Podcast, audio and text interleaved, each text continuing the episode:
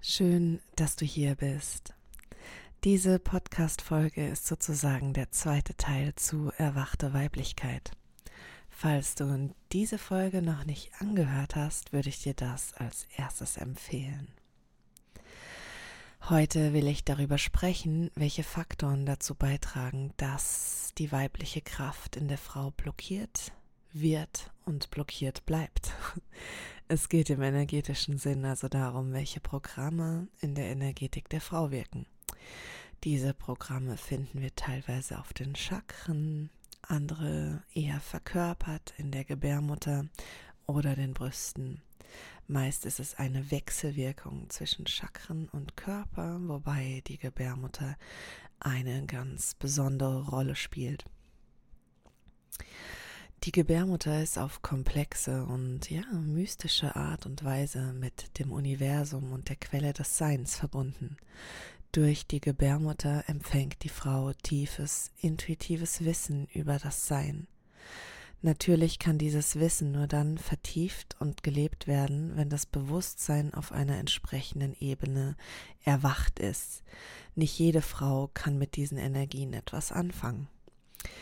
Wenn sie in weltlichen Themen gefangen ist und sich nur für die Arbeit und Äußerlichkeiten interessiert, dann bleibt dieses Wissen natürlich unbewusst und vernebelt. So wie das, ja, eigentlich mit allen Themen ist, die die Entwicklung betreffen. Es ist wichtig, dass wir das nicht missverstehen. Für viele Frauen ist die Kraft ihrer Weiblichkeit ein Mysterium, welches sie vielleicht im ganzen Leben nicht entfalten ähm, einfach weil sie sich auf einer anderen Bewusstseinsebene bewegen. Das ist ein wertfreier Fakt, der sich natürlich auf alle möglichen Möglichkeiten der Entwicklung bezieht, wie schon gesagt. Nur weil man gewisse Fähigkeiten und Wissen, Wissen entwickeln könnte, heißt es noch nicht, dass jeder das individuell betrachtet in jedem Leben auch kann. Das heißt, im Verlauf unseres Lebens haben wir ein gewisses Potenzial, also gewisse Möglichkeiten, uns zu entwickeln. Potenzial können wir uns vorstellen wie ein Gefäß, das bereit steht, um gefüllt zu werden. Es wäre theoretisch endlos viel Wasser da, aber wir können nur so viel fassen, wie das Gefäß ermöglicht. Natürlich kann Potenzial auch wachsen, ähm, sprich, wir kriegen neues Gefäß dazu oder das Gefäß wird größer. Aber Entwicklung ist nie fertig, ist endlos. Genauso wie wir mit einem gewissen Potenzial geboren werden, haben wir auch unseren persönlichen Rucksack dabei mit, ja, mit eher schwierigen Themen, mit Blockaden. Das sind so sozusagen karmische Voraussetzungen, die mit beeinflussen, welche Erfahrungen wir im Leben machen. Anhand dieser Voraussetzungen inkarniert die Seele in einer bestimmten Familie, einer bestimmten Ahnenlinie und macht bestimmte Erfahrungen. Die meisten Erfahrungen, die wir machen, sind karmisch bedingt oder haben irgendwie mit unserem karmischen Netz zu tun ähm, im Sinn von, ja, wir müssen diese Erfahrung machen, um daraus was lernen zu können, was über uns selbst erfahren zu können, uns entwickeln zu können. Aber es gibt natürlich auch Spielraum für Erfahrungen außerhalb dieses karmischen Netzes, wo ähm, andere Faktoren reingreifen. Diese Grundsätze sind wichtig zu verstehen, egal ähm, welche Themen wir in Hinblick auf die eigene Selbstevolution betrachten. Aber gerade auch das Thema Weiblichkeit und unterdrückte Weiblichkeit kann so viel besser verstanden werden. Denn wenn eine Sache wirklich immer undienlich ist, dann ist es die, dann ist es eine Opferhaltung. Ähm, und gerade bei dem Frauenthema ähm, ja, dürfen wir da besonders achtsam sein. Die Frau wird nicht unterdrückt, weil System XY einfach böse ist, sondern es gibt einfach ähm, einen, es gibt einen hunderte, wenn nicht tausende Jahre langen Weg dahinter, der ähm, auch sehr kollektiv ist. Und das äh, werden wir jetzt natürlich nicht im Detail auseinandernehmen, vielleicht wann anders. Wichtig ist zu verstehen, dass ähm, die negativen und blockierenden Erfahrungen, die du in deinem Leben auf deine Weiblichkeit bezogen machst, mit deinem persönlichen karmischen Weg und dem kollektiven Karma zu tun haben und nicht zufällig passieren. Und wie schon erwähnt, meine ich mit Karma hier nicht eine Strafe. Dazu vielleicht auch wann anders nochmal einen separaten Podcast. Es ist nicht eine Strafe, sondern einfach ein Netz, auf dem wir uns bewegen. Alles beginnt schon im Mutterbauch. Viele Frauen machen die Erfahrung, dass die Eltern sich eigentlich einen Jungen gewünscht haben. Gerade im Mutterbauch werden solche emotionale Themen sehr allumfassend und körperlich wahrgenommen.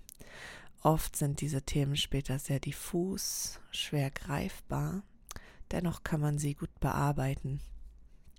Hier begegnen viele Frauen bereits das erste Mal dem Gefühl, dass ihr Geschlecht, das Frausein an sich nicht erwünscht ist oder mit negativen Gefühlen belastet ist.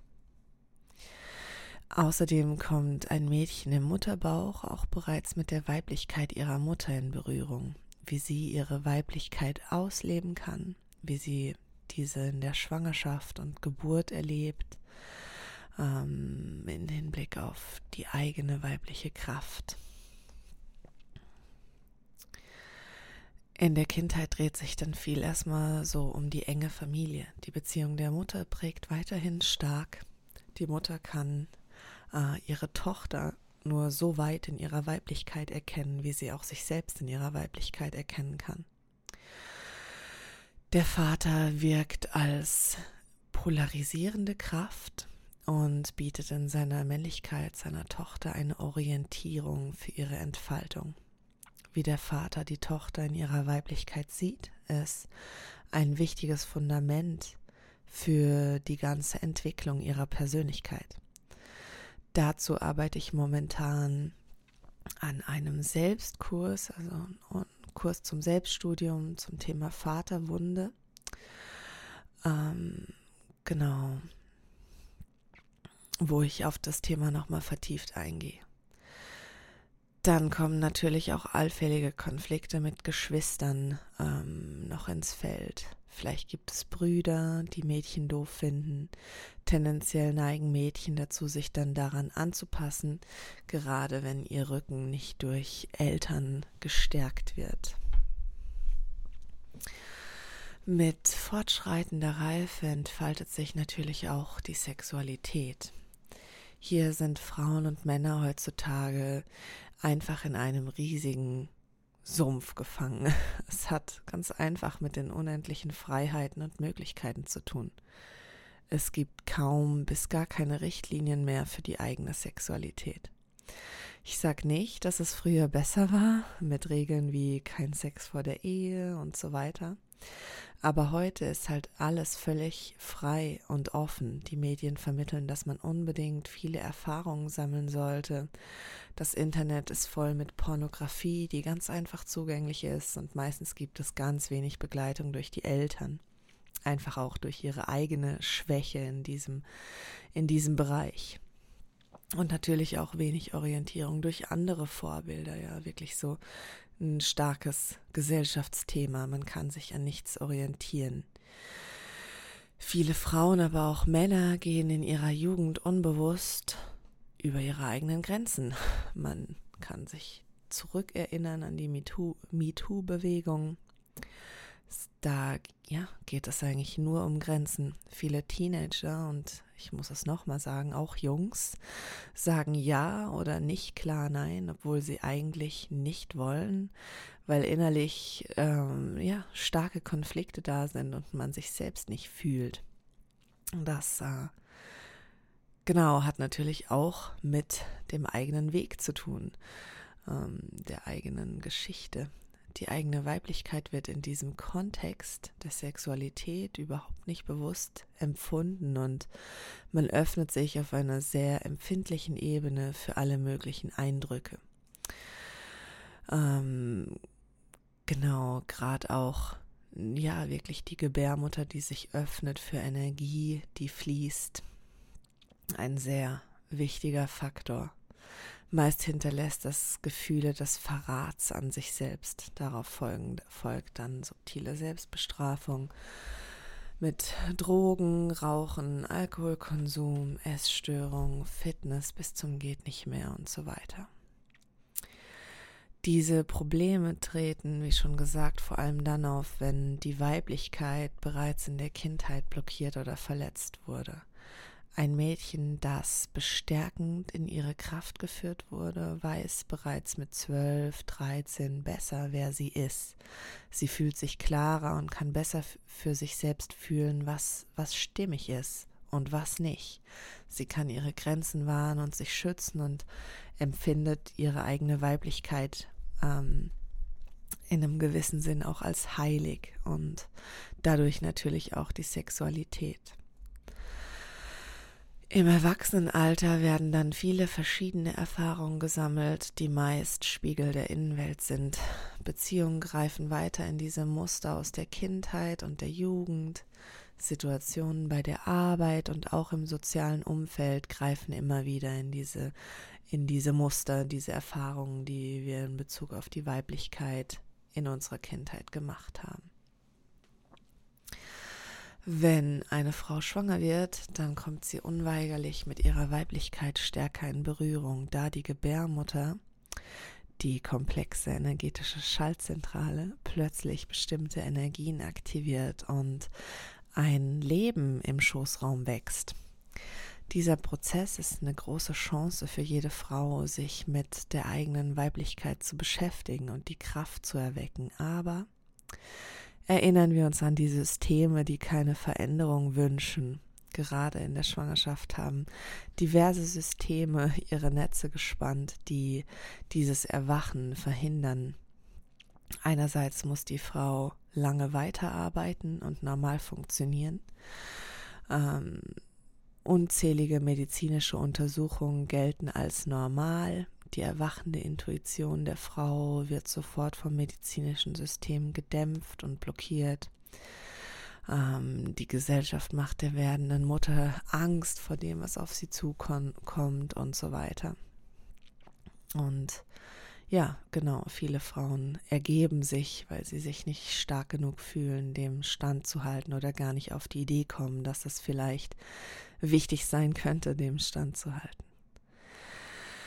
Das ist leider genau das gleiche Thema, wenn es um die Geburt geht. Die Frau wird dazu gezwungen, sich mit Gewalt zu wehren, ansonsten entscheiden andere über ihren Geburtsverlauf. Jede Frau, die mal in einem Spital geboren hat und irgendeine Untersuchung oder einen Eingriff ablehnen wollte, die weiß das. Ähm, einfach nein, ich möchte das nicht, reicht in den allerseltensten Fällen aus. Selbst viele Hebammen wollen ihren Willen gegen die Frau durchsetzen. Die weibliche Kraft stürmt, strömt aber durch die Gebärende. Und wenn sie sich in der Schwangerschaft mit ihrer Weiblichkeit und ihren Themen beschäftigt hat, dann kann sie diese Kräfte auch während der Geburt als unglaublich starke Initiation nutzen. Eine Geburt ist für eine Frau immer, egal wie oft, eine Initiation in die Weiblichkeit. Neue Schichten der Weiblichkeit öffnen sich, neue Kanäle ähm, können sich einen Weg bahnen und so weiter. Auch die Rolle als Mutter, auch in der Rolle als Mutter geht es weiterhin darum, sich als Frau in der eigenen Weiblichkeit zu finden und sich nicht in, in dieser Rolle als Mutter zu verlieren. Hier finden wir auch wieder viele Einladungen des Lebens, Instinkt, Instinkte, intuitives Wissen, das aber auch wieder von Systemen abgelenkt wird, in andere Richtungen gelenkt wird. So soll eine Mutter möglichst bald wieder ordentlich arbeiten und anderen Dingen nachgehen, die die Gesellschaft wichtig findet. Bloß nicht daheim bleiben beim Kind, bloß nicht abhängig vom Partner oder Ehemann werden. Das sind alles Bereiche, in denen die Frau viele Chancen hat, ihre, in ihrer eigenen Weiblichkeit zu wachsen ohne dass das bedeutet, dass sie ewiglich so in altmodischen Mustern gefangen ist. Ich lade dich gerne mal dazu ein, hinzufühlen, wie sich für dich diese Bezeichnung anfühlt, Hausfrau und Mutter. Das zeigt bereits, wie unglaublich stark das System hier wirken will. Und ähm, genau, es ist so, die, die Mutter bewegt sich heute so zwischen zwei Extremen, zwischen wieder arbeiten gehen, vieles abgeben, so moderne Mutter sein und zwischen diesem altmodischen Bild von ähm, Hausfrau sein und brav daheim putzen und dem Mann gehorchen und beides ist nicht weibliche Kraft, aber so dieses Feld, ähm, dieses Feld des Mutterseins bietet sehr viel Potenzial, um sich selbst als Frau zu erkennen, ohne sich, wie schon gesagt, in der Mutterrolle zu verlieren. All diese Themen wirken und manifestieren sich auf Ebene der Chakren oder wie schon gesagt im Bereich der Gebärmutter, teilweise im Bereich der Brüste. Ähm, und beeinflussen so, wie die Energie sozusagen von innen äh, durch die Frau strömt und sich entfaltet. Also ähm, wir können uns das so vorstellen, dass diese weibliche Kraft in die Gebärmutter strömt und mm, im tiefsten Kern unseres Inneren ankommt und dann durch verschiedene Schichten und Kanäle versucht nach außen zu fließen in unsere Verkörperung, in den Ausdruck unseres Seins.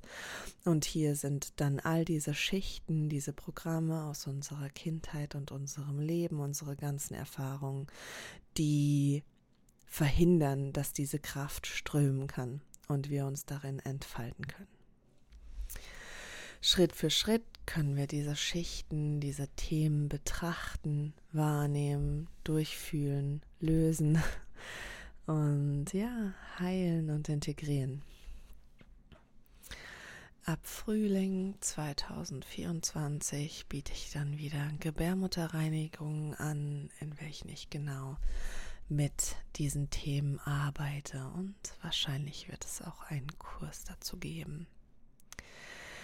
Danke, dass du mir zugehört hast. Ich freue mich immer über Feedback oder Austausch auf Instagram oder auch per Mail. Bis bald.